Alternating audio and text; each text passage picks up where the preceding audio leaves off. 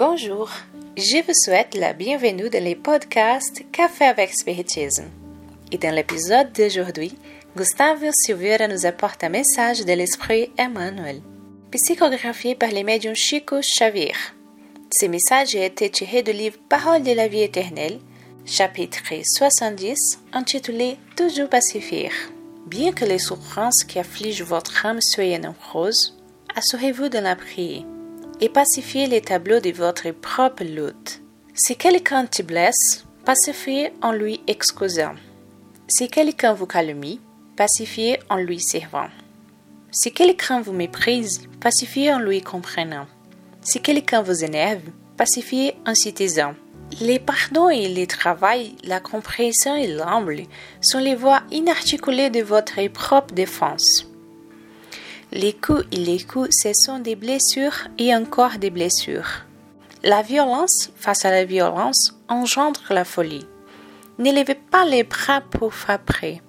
N'ouvrez pas les verbes pour obéir.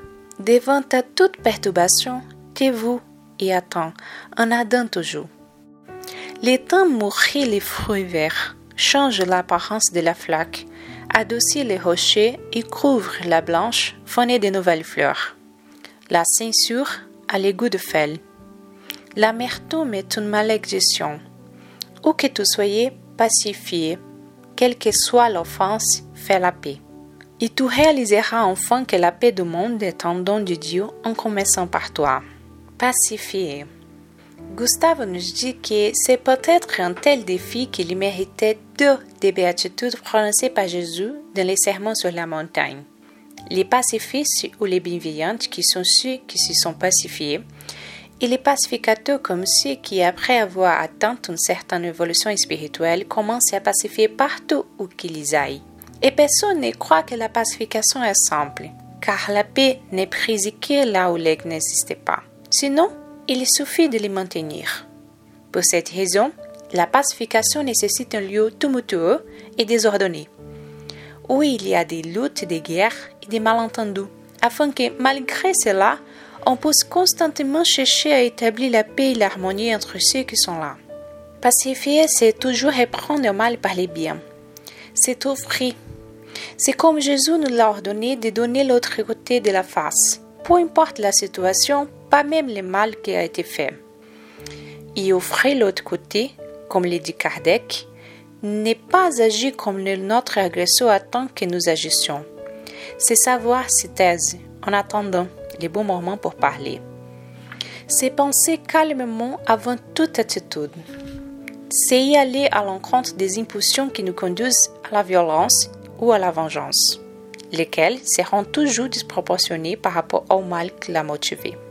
Mais la beauté de la message d'Emmanuel est de réaliser que s'il nous appelle dans un premier temps à pacifier le monde extérieur, il nous invite aussi à pacifier nous-mêmes. S'il y a un monde extérieur en désordre qui a besoin des gens disposés à supporter les injures et les injustices, les mondes que nous sommes réclament aussi la pacification et la sérénité. Pour cela, il sera indispensable de comprendre que nous ferons encore beaucoup et beaucoup des erreurs nous aurons encore beaucoup de pensées négatives et malveillantes. Nous décevrons ceux que nous aimons le plus.